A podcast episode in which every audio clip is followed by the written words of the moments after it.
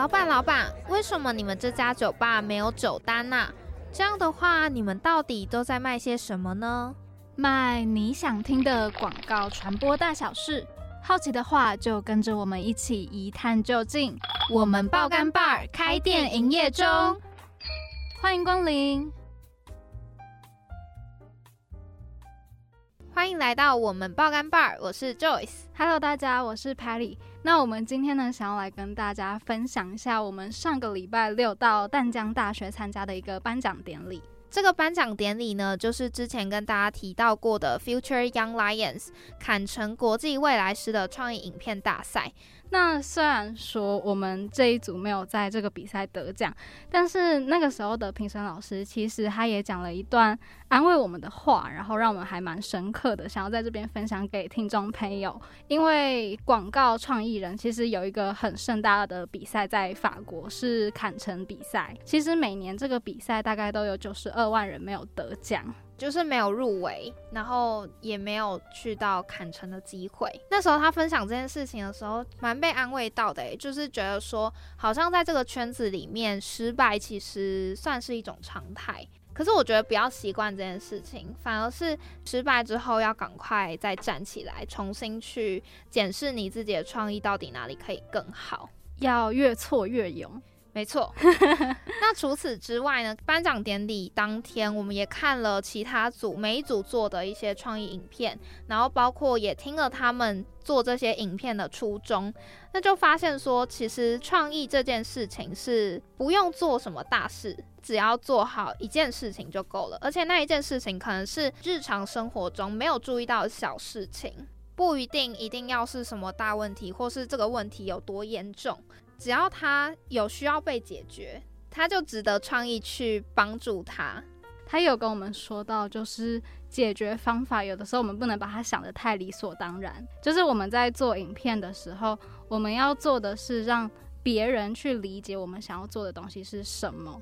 所以，如果当别人看不懂我们想要做的东西的时候，其实这个创意基本上是失败的。所以我们必须要想办法去用简单明了的方式，让其他人去了解。如果有像我们一样参加广告奖之类的，就可能会有一些呃创意的呈现方式，比如说 case board 或是创意影片。那这些东西可能自己在做的时候，因为你自己本来就是接触这个议题的，所以你会很理解到底在做什么。可是别人在看的时候，可能会逻辑有点不通顺。这点呢，也在颁奖典礼事后，评审老师有特别强调说，我们可以改进的地方。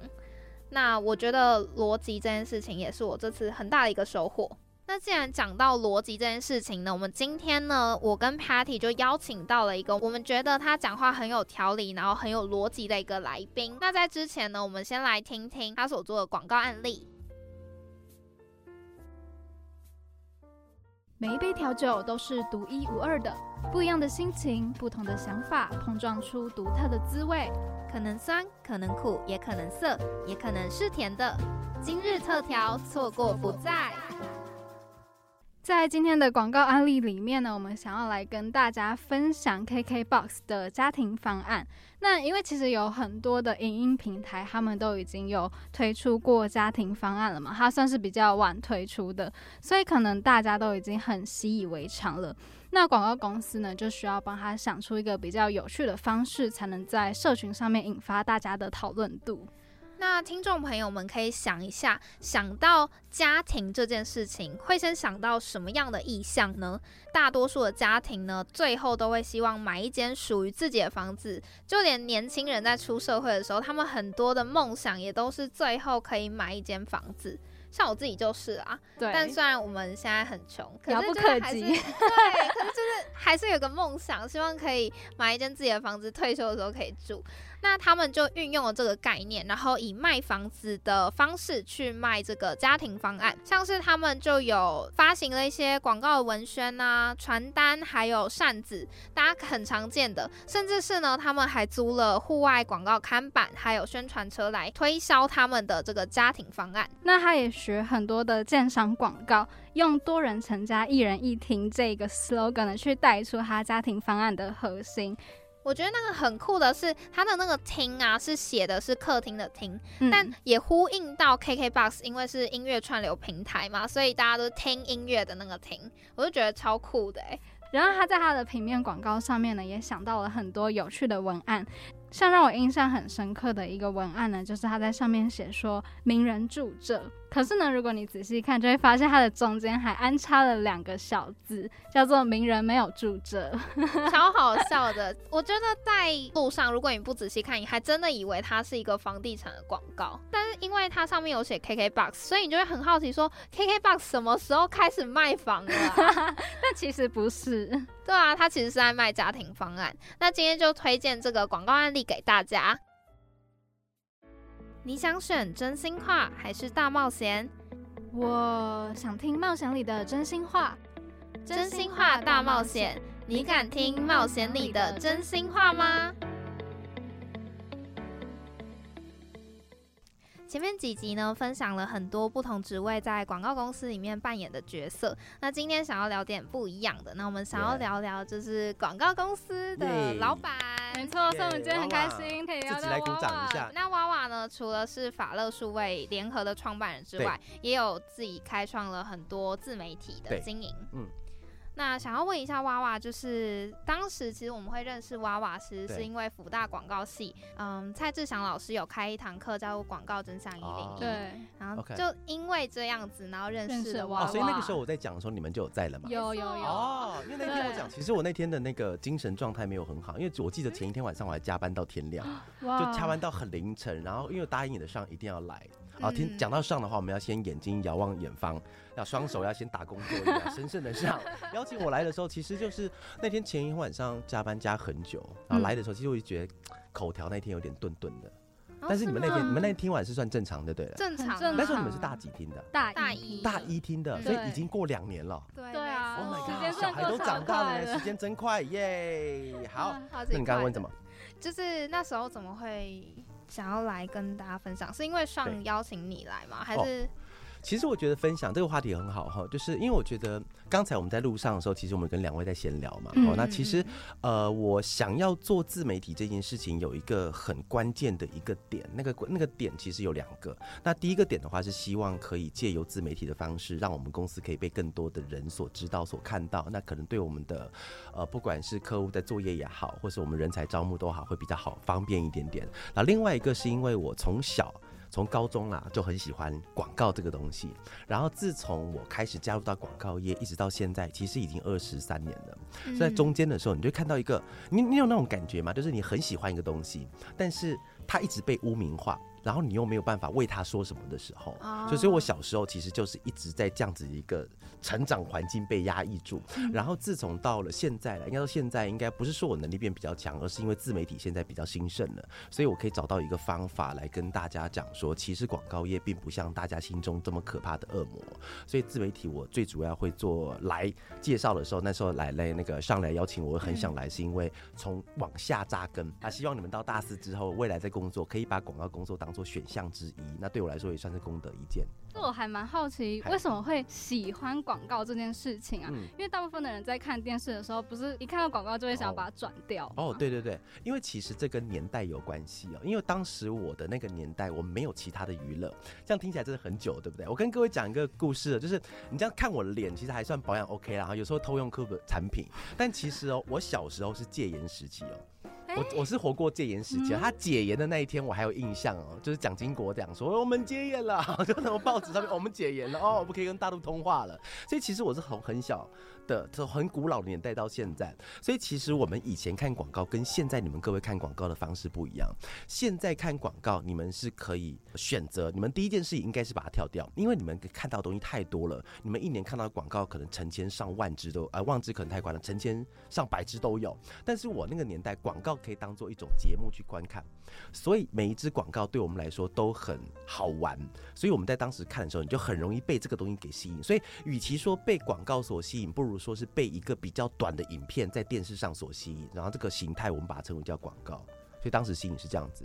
为因为现在的媒体太多了，然后有趣的事情也很多，对啊，所以对于大家来讲说，可能广告就会变成一个很烦人的事情。你现在看嗯 YouTube 第一件事情是干嘛？跳掉找跳掉跳广告啊，气死我了！我们做这么久，你们多看两秒，有没有？那没办法，你就马上就按 skip，那其实真的很惨的一件事情呢。像我们昨天才提完案，然后我们就提了一支影片，我们要拍拍 TVC 嘛，然后影客户就讲说，我们是不是可以在前面五秒就把 logo 给展现出来？你知道吗？就是广告或是看那种微电影，或是看一些影集，或是看那个一些长片的时候，它一定情节是慢慢铺陈的，才会有感动，才会有欢笑，才会有恐怖。但因为现在大家收听的习惯，所以一开始你就等于是先把凶手跟大家讲，我们最后他演给你看。他那个整个的氛围，对于做广告人来说会有一点点困难，会有点纠结，但是没有办法，因为现在的模式就是这样子，你们就是不喜欢看这么多广告，所以我们就只好把东西往前。其实很痛苦，现在做广告很痛苦的地方在这边。那之前有在网络上看过您的资料，就是你好像有说孙大伟的广告内容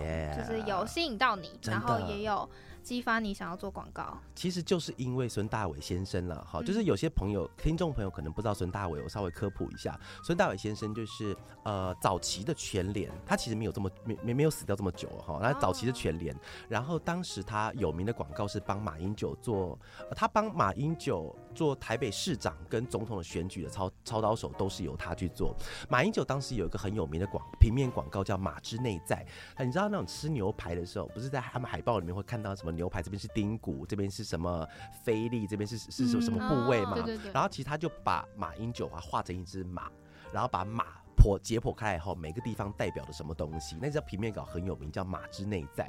然后当时我在高中的时候是看到了。孙大伟他的一个节目叫他我我为什么要讲他死？因为他已经上天了哈，他嗯他其实身体很好，他是做三铁的人，但是有一天就是突然就啊上升天了。然后当时我在高中看到他的节目，因为当时我在高中的时候跟各位的世界不一样嘛，因为当时我们没有看这么多广告，当时的广告只有什么五洲制药、感冒用丝丝、某啊，就只有那些保利达 B，没有那种很好玩的广告。然后当时孙大伟先生他把国外的广告带到台湾来，他做了一个节目叫做《广告也疯狂》，我很认真的去找，网络上找不到，你只能找到。呃，有什么台湾什么行脚的节目，然后去介绍曾经有过这档节目，但是没有办法看完整档东西了。然后当时我就在看那个里面的广告，我想哦，瞠目结舌。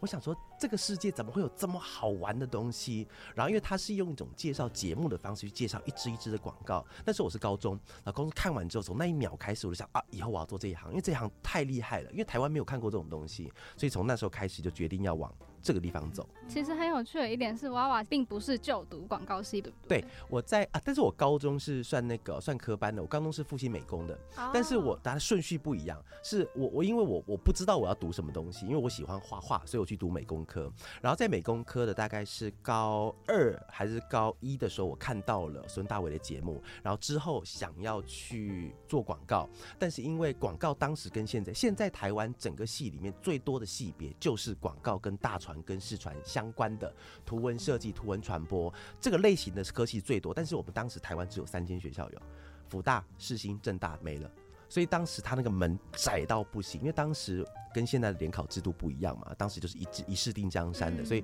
我们复兴毕业的人不可能考到啊。更正，我没有考到，还是有很多厉害的人考到，所以当时我就没有考到。然后后来我是读的是那个台艺大的戏剧系，因为想做戏剧嘛，戏剧跟广告蛮像的嘛，对不对？戏剧就是比较长的广告，广告就是比较短的戏剧嘛。后来我就骗我自己说，我读戏剧也没有关系了。但是很多的提案技巧其实是在戏剧系里面学的。哦，嗯真的吗？对对是那个表现力的部分，表现力，然后包含你你要怎么跟观众讲话，因为当时要演戏嘛，因为我是那个表演组的，里面有编导跟技术跟那个演员组，那你想说演员组比较有事干，那我就做演员组，所以在里面他会就教你怎么去发音，怎么去站位置，怎么做表情，甚至怎么去转身，他在里面都会有比较硬性的一些规定。这过程中不会有想要真的变成演员的那个想法吗？严格来说。没有的原因是因为哦，因为我们是读夜校，所以其实在里面有很多已经是在业界工作的人，因为夜校嘛啊就比较多业界人士，所以我从他们旁边侧敲侧听来的是，因为台湾的戏剧产业它没有辉煌过，所以它不会有什么没落，它一直以来都不太好。现在比较好，是因为仿佛看戏剧变成一种很炫的事情，对年轻人来说，嗯是因为这样子才比较好。但是我那个年代戏剧是做不起来的，所以我从头到尾都没有想过要去做到演员这件事情，所以就一路往广告这边走。那那在大学时期有没有就是接触广告的相关的东西？我其实我在大二开始就工作了，我是因为我是夜校，所以白天没事干嘛。然后我在大一的时候，我是在 Seven 做了两个月吧，大夜班太累了。然后后来我就去找那个呃广告公司的工作，而且当时我在找工作，不是你们现在找工作怎么找？一零四嘛，一零一嘛104，我们不是哦，我们是翻报纸。我是用报纸找网络工作，因为当时我们没有一零四啊，所以我们就翻报纸。我还记得我是拿报纸在，就跟现在，你看你应该很少看到那个，对不对？现在有比较多传统产业的，比方说是酒店的。搬运工的、洗碗的，比较一些蓝领阶级的工作，可能会是用报纸。但是以前我们找工作是用报纸，然后就选什么地方来找网络工作，我就去找。然后我从大二开始就在，后来就很幸运的找到了我第一间公司，它叫穿透力。然后在里面我开始做，一样是做网络行销的，在里面做的一路做，从大二开始就一路做到大五，因为是五读五年，夜校读五年的，读到大五，然后毕业，然后之后再退伍之后再进到其他公司去。哦，因为后来你好像变成了副艺术总监，对不对对？对对，呃，在一开始的时候，其实我在第一间公司的时候，其实我在大二到大四的时候，我就已经变副艺副艺术总监了。哦因为大四的时大四候大四大四就已经早。严格来说，因为其实哦，我觉得广告是一个很好玩的东西，就是如果你不喜欢它，什么东西都会成为借口；但是如果你喜欢它的话，什么东西都会成为你成长的动力。因为为什么不是我特别厉害，而是因为我太想知道。怎么样做最好玩？我那时候最有印象是什么？因为我们的晚上上课，晚上上课的时候，老师在前面在读剧本，啊，我们我们必须要一本一本的剧本经典一直往下读，然后我在底下我就拿笔记本，我不是在记剧本，我是在记明天要画的广告是什么东西，我就一路画一路画，所以老师讲了两个小时剧本，我就画了两个小时的广告，我就一路画一路画，然后第二天到公司去之后，白天上班嘛，然后一到公司就开始东西就开始开始做，开始做，开始做，开始做，然后到晚上的时候就是一边要吸收我等一下要演什么东西，要背剧本，然后接下来我就开始继续画，等一下我要演什么东西的剧本，第二天的广告要怎么做，因为其实在这个过程中，他。他他很累又很辛苦，但是因为我很想要知道我到底可以还能做到什么样程度，所以其实未接会爬的稍微快一点点，是因为真的砸了很多的时间下去做。所以这些其实都可以算是在你为自己之后创办公司铺的路嘛。严格来说，没有这么算的原因是哈，就是它的结果是开了一间公司，但在之前其实我完全没有想到我要干嘛。嗯，就是呃，我还记得那时候我刚开公司的第一年，第一年前几个月吧，我的朋友来找找我，然后我们在那边聊天，他说：“哎、哇哇，你开公司有什么梦想？”我说：“狗屁，我只想活下去，没有钱，你没有钱赚。公司开了以后，我们那时候最惨，我们那时候呃前面半年的吧，我的月薪都只有八千，八千，你知道为什么记得这个数字吗？因为当时我的房租要九千。”所以我这一千是跟我以前的女朋友，现在的老婆啦，请她先帮我先帮我支出那多的一千块，然后多给我一千块，一千块多给我一些钱去吃饭。那个时候真的是这样，所以我就突然发觉一件事情，你知道吗？投资很重要，因为我老婆投资对了嘛，当时用一千块投资到现在，对，所以其实公司它会变成最后的结果，但前面其实会走到哪里，其实完全没有想过。可是其实你这样在大学时期，嗯很忙碌哎、我、超级而且是什么东西支持你这样子一路这样子到大五都还这样子一直做？因为哦你早上又要上班，晚上又要上学，样这点也可以跟所有听众朋友分享一件事情哈，就是我我其实我一直没有把一个任务跟目的看得这么重要。的原因是因为，其实我刚开始做的时候，我并没有想说以后我要变总监，我要变副艺术总监，我要我要开公司，我什么都没有想，我只是在当下觉得说这件事情好玩，那好玩我就继续做。所以其实我是一直抱着那样子的念头开始做的。因为你看到、它是一个很奇怪的理论，就是通常你会对一件事情产生绝望跟失望，是因为你对于它寄予厚望。我三年后我要成为一个总监，但是你发觉两年半你还没有成为总监，嗯通常你会做什么选择？离开。这个地方此处不留爷，自有留爷处，老子不干了。但因为其实我一直以来我没有一个明确的目标，我经常跟人家讲说我是最没有远见的老板。我说真的，我只知道明天要干嘛，我不知道下后我后天要干嘛。像我昨天只知道今天要来录音，那我该回家要看形势，说那我明天我要干嘛？我没有办法把事情看得太远，但是因为这个也变成一种可以成功的特质之一，就是得失心很强。但这不是没有得失心呢，而是因为我就是把现在这件事情给做好。那等一下那件事情当然会焦虑，只是我在。正在打拼的同时，如果你眼睛看太远的时候，你会忘记你正在走前面的路，你会被前面的小石头给绊倒。所以当时我是用这样的一个念头往前做的。好，那回到娃娃身上，就是想要问一下，从刚刚录音到现在，嗯发现娃娃的口条非常的好 Yeah 而且很流利。耶，那想要问问，客家人吧？是这个原因吗？是这样吗？流利跟客家人应该没什么关系哦。真的没有关系，客家人应该会讲话比较省的感觉哦。对不起，比较省是沉默话吗？不是啊，就呃应该是吧。客家人不是讲他很节省嘛，就讲话都很省啊。没有啊，因为因为我是客家人我因为我是客家人，所以可以跟可以开这个啊玩笑了可以开这个啊玩。笑因为我是客家人可以，OK。好，那想要问一下娃娃平常是怎么训练口条的 OK，好，我觉得你这个问题很好，就是，呃，我先讲一件，因为其实这件事情还蛮多人都想知道的哈，但是我真的很鼓励大家，这件事情是可以透过练习的，因为其实要让口条比较好，其实练习的方法有很多，但是我这样一讲完，可能三小时就讲完，我讲一个就好了，而且讲完一个是你们马上回家就可以开始练习的，通常。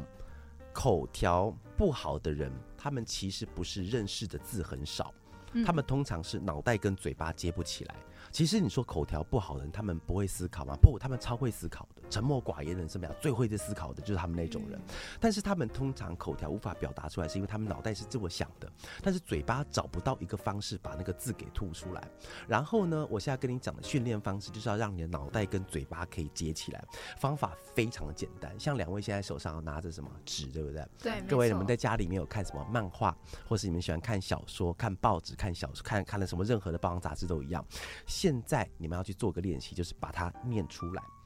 你在念的同时间，一边念一边思考你刚才在念什么东西。记得，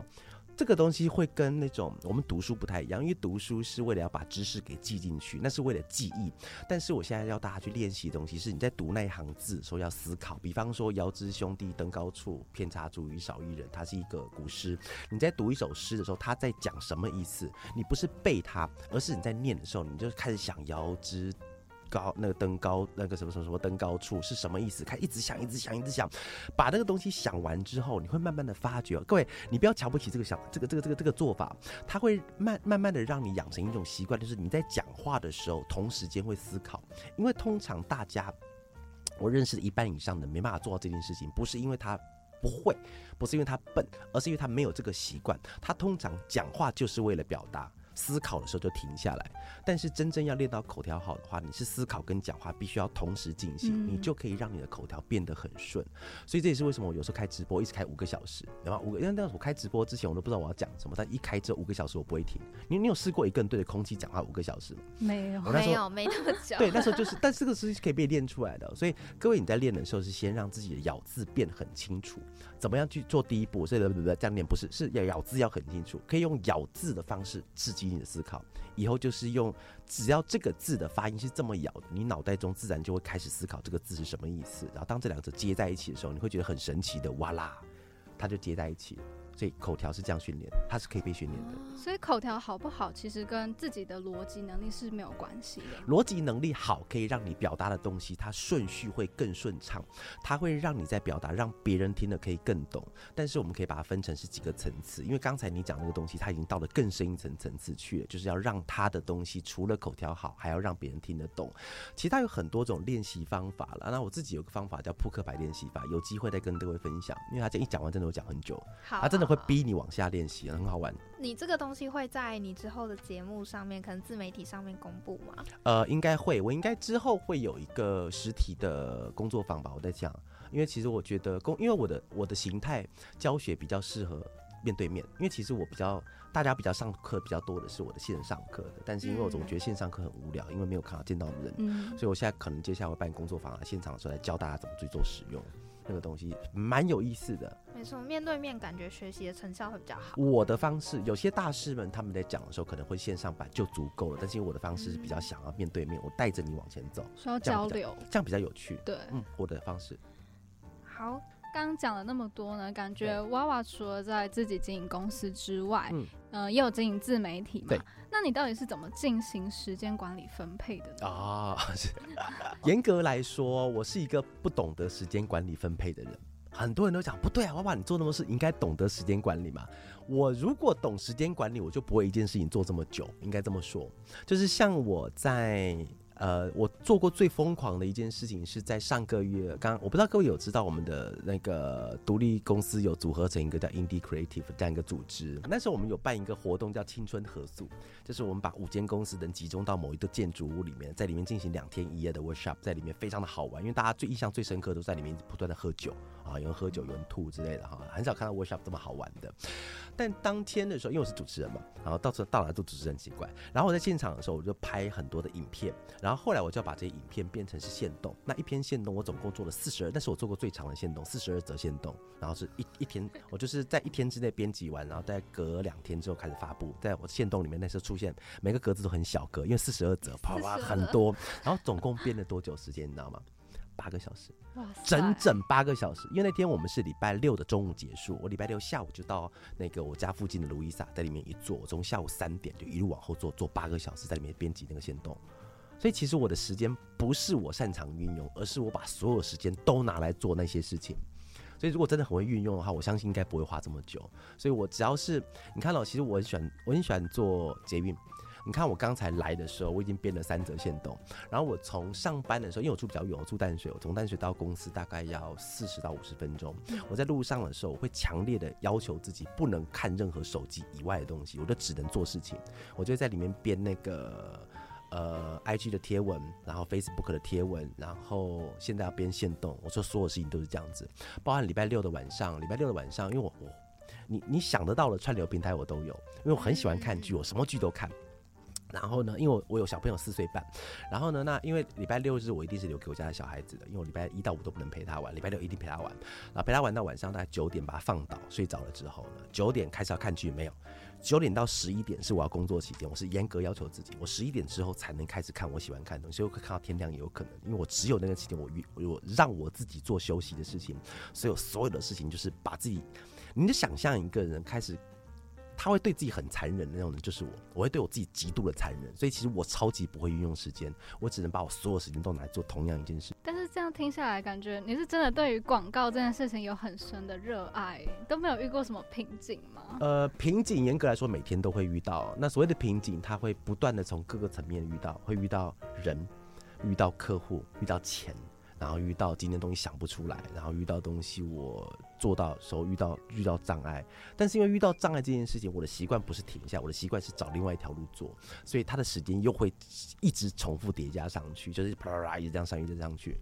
所以会很很残忍。我真的有机会把我的那个形式力给你们看，你会看到很残忍的东西。慢慢慢，我是对我自己最残忍的人，就是那时候有有个大师讲过，他讲说，当你最对对自己很残忍的时候，就没有人可以对你残忍，对，因为最残忍是我自己。那代表你是一个很严格执行计划的人呢？呃，我是有很强烈的控制狂，会很控制狂。我们那时候去那个 Indie Creative 那个工作坊的时候，连杰哥都讲：哇，你干嘛一直要做那个形式力？因为因为我是要把时间变成是用分钟跟秒来计算。比方说，我们今天上去的时候，我们一个一个老板可以，因为我们的时间不够，所以我们一个人可以分享三分钟。所以三分钟他一上去我就开始按，不管前面是谁，我就开始按计时。啊三分钟一到，我一定会把麦克风扯下来。不管不管怎么样，我就是要把。但是通常，所以整场两天一夜的活动下来，我每一场活动都是往前推进十分钟，我没有让一秒钟。Delay 到，重视哦，我们上现场三十几个人拍团体照，拍团体照是很灾难的事情。没错。我在前一天晚上的时候，我就是先把所有的位置，每间公司啊，然后在拍之前，我就跟所有人讲，我说虽然我不是你们老板，因为都是五间公司，我都我都不认识啊。然后，但是我跟他们讲说，等一下两分钟左右，我会用军事化的方式来跟大家分享，所以请麻烦，请遵照我的指令。就是你你你去咱们所以我们拍照是拍过最快的，就啪啪，因为所有人怎么拍，几分几秒拍完，我都是先先先先先定好了。就从那时开始变成是用一种小小控制狂的方式去严格限制这件事情，讲讲讲完觉得自己好可怕，但是我觉得好有趣，但是我比较少对别人这样子，嗯，我我比较不，因为这边方式它不人道，它不人道，它不人道一种太极限的地方，所以我很少对别人这样子，我几乎没有，我都是对我自己才会这样子。严以律律己的概念，我我我我我希望可以严以律人呐，但是因为律人的话，他就会跑掉，比较困难。对，不是比较快，他一定会走，没有人受得了这种工作，所以我只能对我自己这样做，因为我知道这种东西压在任何人身上，纵使对方也是一个老板，他假设他公司他也受不了，这种方式我觉得应该没人会受得了，因为很像没有必要。你说一则限动，干嘛要编八个小时啊？对你们来看，按过去可能不到十五秒哦，但是他。它对我来说，它就是重要到我必须要编辑到这么久，因为它会有一个他有一个故事，他必须要告诉你们一些事情，所以我必须要做那么久的事情，所以就很，其实我自己编完就很痛苦。所以你是个会把每件事情都看得很重要的人吗？呃以前不会现在才会，哦，以前不会，以前没有这么严重。以前因为其实广告它没有到严肃到，因为广告有休息的时候，我们拍完了夜上线了 就结束了，就开始休息啦，管他的。但是因为自媒体没有停止的一天，就是没有人告诉我说，哇哇，嗯粉丝两万了，你可以休息的，没有，你还有三万啊。嗯三万你们休息没有？你还有五万了啊！然后就一直往上啊！你像那些穿搭的美食布洛克，动辄上百万那个，你还要追的可远的。然后就是没有办法，而且你看哦，像我们进来的时候跟你们两位在聊，其实你们两位对于广告还是会有一点点误解，嗯表示我没成功，对不对？表示我我要走路还太长了，而且你们已经是广告系的学生了，照理来说你们应该已经要知道我要跟你们讲，但还没有，不是你们的问题，是我还没有讲成功。所以，而且你们还有，你们会长大，你们会变成大四，你们会毕业有工作，然后又有新的大一、大二来，所以这工作没有结束的一天。那娃娃是希望可以把广告这件事情分享给所有的人嘛？因为感觉嗯你对于这件事情完全就是不藏私的，在自媒体上面嗯分享给大家。我觉得可以把分享把它稍微转换一点词，就是不要误会就好。很多的朋友，很多的那个学生就会问说：“哇，我今天大一，我今天大二，我要怎么学？我要怎么开始准备要进广告工作？”我说不要准备，因为大一、大二你们要做的事情就是读书跟玩就好了，去交男朋友，去交女朋友，随便你们要干嘛都可以，夜冲夜唱。你只要做一件事情就好，就是不要讨厌广告就好了。然后你以后要不要做随便你，那是一个个人观个人观点。但是因为如果你们在大一到大四，你们受到很多的夜师老师的影响，你们到大四以后讨厌广告，因为很奇怪哦。你看哦，我因为我刚进来我就问你们说，请问一下你们去你们班上有多少人会做广告？因为你们想跟你们讲三分之一不到嘛，对不对？对，我去正大、去辅大、去世新，任何的学校问完答案都一样，甚至有些学校更低，甚至是五分之一、六分之一都不到。为什么？诶，他们当初选是因为兴趣而选择广告，那为什么读完四年不喜欢？中间一定出现问题了。但很多的问题其实不是你们的问题，是你们接受到的教育告诉你们广告是一个很烂的工作。中间会经过很多吧，比方说我不讲什么，但是有些夜师他可能就是不小心就会讲说啊，广告是一个很晒啊。熬夜、爆肝啊、低薪啊，你一定会听到这个东西。就不要说是我乱讲，你们一定有听过这东西。可以这样讲，但是我觉得，因为它是个事实，但是你要讲出这个事实的背后原因，你才知道哦，原来是这样子、啊。你不能很，因为他的结论变得很苍白而没有意义，那就听到那个很烂，那多半就大四就不去，因为问题一定出在你们这个教育期间出现问题了啊！明明就抱着热情进广告系，怎么最后就不要读了，就不要不要做广告，所以一定发生问题。所以我在中间，我没有要改变这个环境，我改变不了，这是个大环境，我没有伟大到可以改变，我只要跟愿意听我的人跟他讲一下，呃，一些正确的观观念想法，大功告成。我要做的就只是这样子的事情了，要不要听就是看各各自朋友的有没有想要听这样就好了。所以你不藏私分享的那个主要初衷就是这样子。对对对，就不要不要不要对不要对广告有误会，也是因为广告界没有人。我讲真的，广告圈很缺，非常缺人。再缺人就没有人啦，就没有这个行业啦。这样这样我就惨了，这样我也惨了。但我觉得我今天真的有被影响到，因为我本来蛮确定我不想进广告公司，嗯但是今天 听完之后，觉得好像还是不错的耶，那赞种感觉。鼓掌鼓掌鼓掌，很赞很赞，洗脑加油，贺成交贺成 交我，原本都跟别人说，哦，我真的不要进广告公司，然后今天就觉得好像还不错，贺可以试试成交，贺看。成交，赞赞真的赞。代表娃娃其实是有成功的，贺成交贺成更多交人知道。对对对，你会帮我安排一个小巨蛋演讲，讲完以后跟那个师傅一样，哎嘛，开始募资，开始收钱哦，呼开始赚钱，很棒好。开心。Yeah，那刚刚娃娃有讲到说，广告界熬夜、爆肝、低薪等等这些印象，其实不完全是常态的。所以呢，我们下一集呢就会跟娃娃聊到更多有关于他到底是如何持续在这一行保有热忱。那我们爆肝爸的首播时间是晚上八点半到九点，我是 Joyce，我是 Patty，那我们下次再见喽，拜拜拜拜